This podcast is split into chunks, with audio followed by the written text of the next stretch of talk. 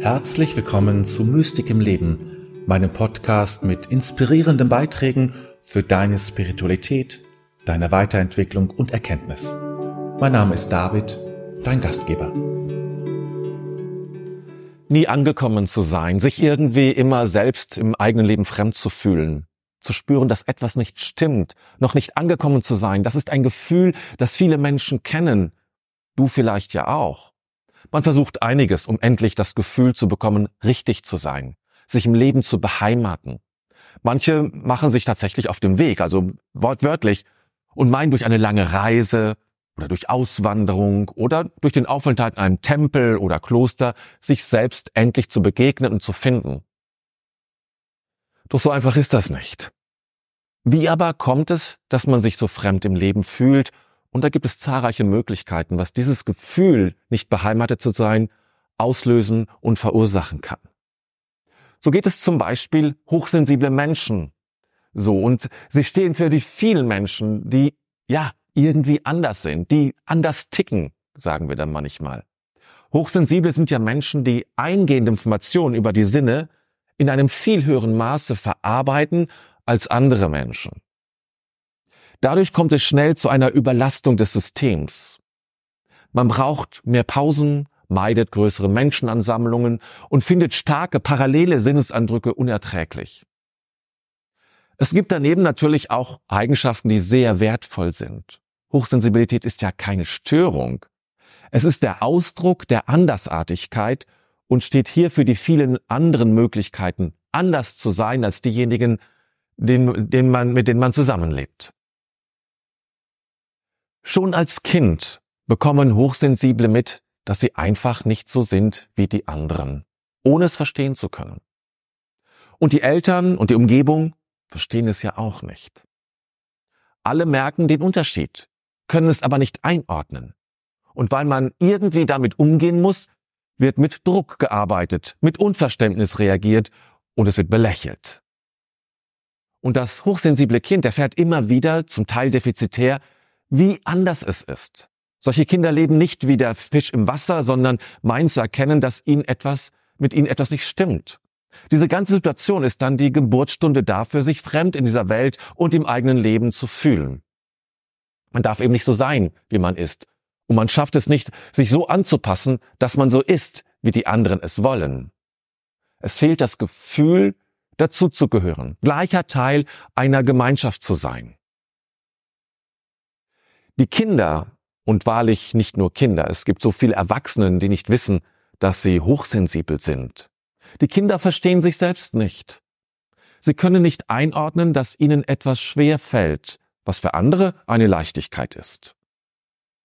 Ein Beginn der Karriere eines Selbstzweiflers kann daraus entstehen. Ich hatte ja schon mehrfach gesagt, dass die Hochsensiblen hier stellvertretend für andere stehen. Denn dasselbe kann auch hochbegabten Menschen und Kindern sowie hochspirituellen Menschen ergehen. Das ist übrigens ein Thema, also Hochspiritualität, das bisher noch gar nicht bearbeitet und bedacht worden ist. Nämlich, wie es Hochspirituellen in dieser Welt geht und wie sie für, was sie für sich tun können, um sich selbst zu unterstützen. Vielleicht gehörst du dazu? Ich möchte nämlich zu diesem Thema noch, noch, ein, äh, noch mehr Videos erstellen zukünftig. Gehen wir aber weiter und schauen, woran es noch liegen kann, dass du dich fremd im Leben und in dieser Welt fühlst. Vielleicht bist du ja auch gar nicht bei dir angekommen, hier in dieser Welt, in deinem Leben. Es gibt sehr viele Menschen, die gar nicht gelernt haben, sich selbst zu spüren. Das ist eine ganz grundlegende Fähigkeit, nicht nur für die Spiritualität, sondern für das Menschsein überhaupt. Wie will ich denn sonst herauskriegen, was ich wirklich will? Und was nicht. Das kann ich nur spüren, im Körper spüren und dafür braucht es die Fähigkeit des Selbstgefühls oder des Selbstgespürs. Ich spüre, was stimmig ist. Ich spüre, wo ich Abstand nehmen möchte. Und ich spüre, was mich anzieht. Ich, wie ich genauso spüre, was mich abstößt. Das alles kann ich nur im Körper spüren. Und wenn ich das nicht gelernt habe, und ich müsste sagen, wenn ich das als Kind verlernt habe, dann habe ich keine inneren Koordinaten. Ich muss mir das alles durch Gedankenkraft vorstellen und herausfinden. Das ist nicht nur anstrengend, sondern hat oft wenig mit dem zu tun, was du wirklich willst. Ein Grund dafür kann sein, nie einen Zugang zum Inneren im Leben kultiviert zu haben. Man weiß zwar, dass man, was man denkt und nachts träumt, doch diese inneren Prozesse als Teil meines Lebens zu nehmen, zu gestalten und für mich zu nutzen, das haben viele nicht gelernt. Das kann wiederum geschehen, wenn ich vor allem außen gesteuert bin. Ich mache mich abhängig von den Meinungen anderer, von dem, was die Familie, die Gruppe oder in jungen Jahren die Clique will. Die Grundannahme ist die, wenn ich tue, was die anderen tun, dann gehöre ich dazu und mir geht es gut. Gewiss ist es gut, zu einer Gruppe zu gehören, aber wenn ich auf Kosten meiner eigenen Wünsche lebe, dann entfremde ich mich von mir selbst. Aber es gibt auch eine andere innere Entfremdung, denn das trifft auf fast alle Menschen zu. Wir sind meistens mit Fragmenten von uns verbunden.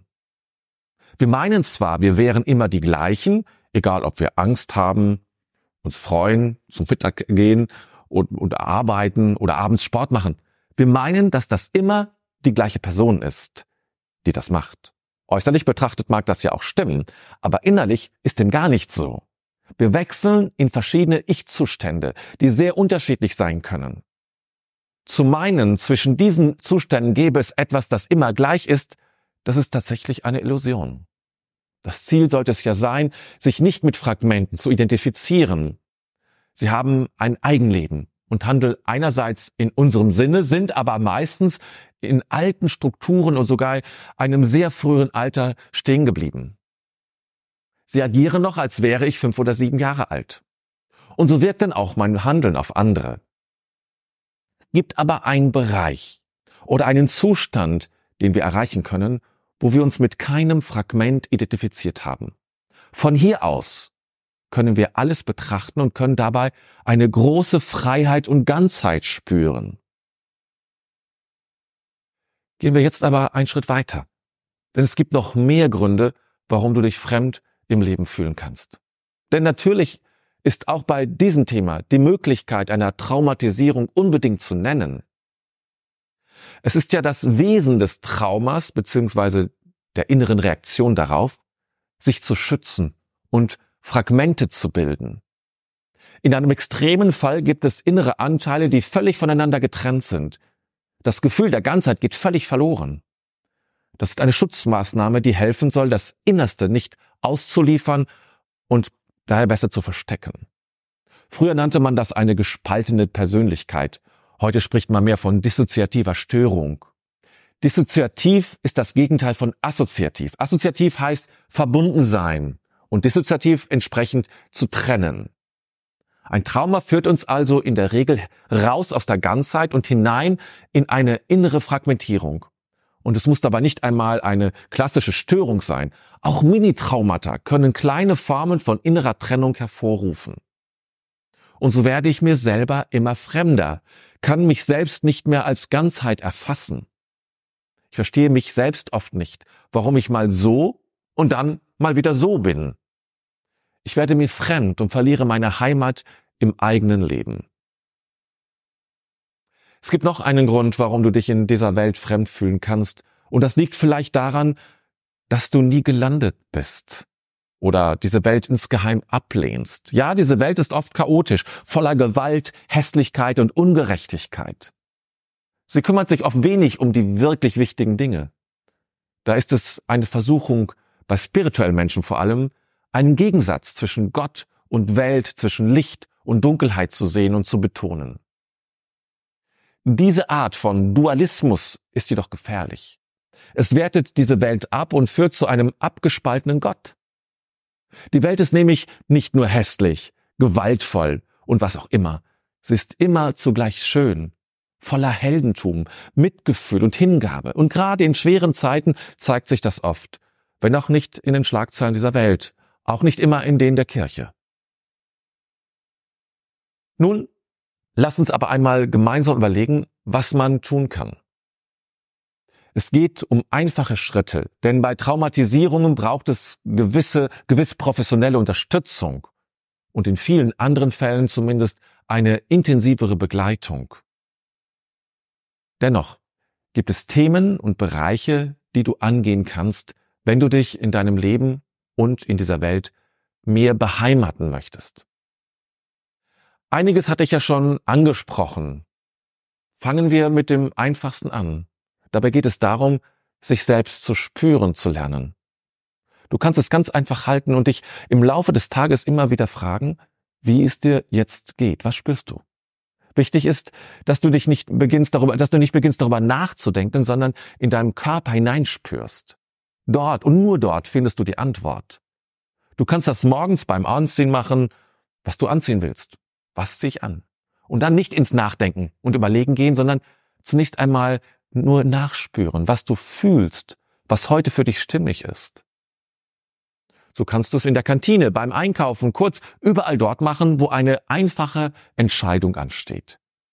Wenn du das eine Zeit lang gemacht hast, dann kannst du dadurch dein Selbstgespür deutlich verbessern und früher wahrnehmen, was du willst und natürlich auch, was du nicht willst. Eine andere Möglichkeit, ganz in deinem Leben anzukommen und damit in dieser Welt, ist es, zu dir selbst zu finden. Dazu gehört natürlich auch das gerade beschriebene Selbstgefühl oder Selbstgespür, aber es gehört auch dazu, alle Identifikationen aufzulösen, die mit Teilen von dir und die du mit dieser Welt hast. Denn, und das ist das Eigenartige, wenn du wieder erkennst, was du alles nicht bist, wirst du nicht nur erkennen, wer du bist, du wirst auch allem, was du nicht bist, viel mehr Mitgefühl entgegenbringen, weil du dich weniger schützen musst. Oft schützen wir uns, weil die Grenzen nicht da sind oder unnatürlich verlaufen. Wenn du aber wieder klar hast, all das, all deine Gedanken und Gefühle hast du zwar, aber du bestehst nicht aus ihnen. Du bist nicht Gefühl, keines der Gefühle. Und du bist keine, keinen deiner Gedanken. Und wenn du erkennst, dass du nicht identisch bist mit irgendeinem Menschen auf dieser Welt, und glauben mir, insgesamt, ins, insgeheim, haben wir diese Grenze verschoben und kennen den Unterschied nicht. Dann bist du freier denn je und dich ganz, und kannst dich ganz, ganz, ganz da sein und kannst dieser Welt mehr geben als vorher. Du kehrst in die besondere Qualität des Mitgefühls und der Klarheit ein. Dein innerer Zustand ist nicht mehr auf Enge, Angst und Sorge aus, sondern auf Weite und Dankbarkeit und Hingabe. Dieser Zustand ist es, um den es nicht nur Jesus ging, sondern allen anderen großen spirituellen Menschen auch.